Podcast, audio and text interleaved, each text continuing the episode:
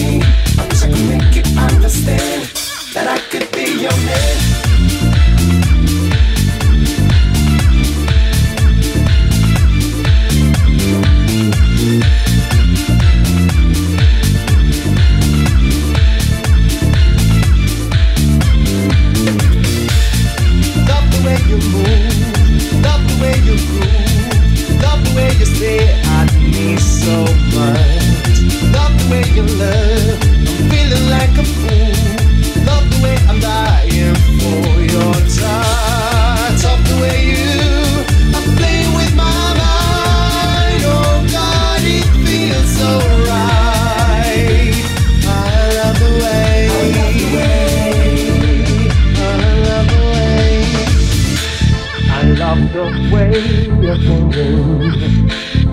I am forget things in the day I love the way you are me And I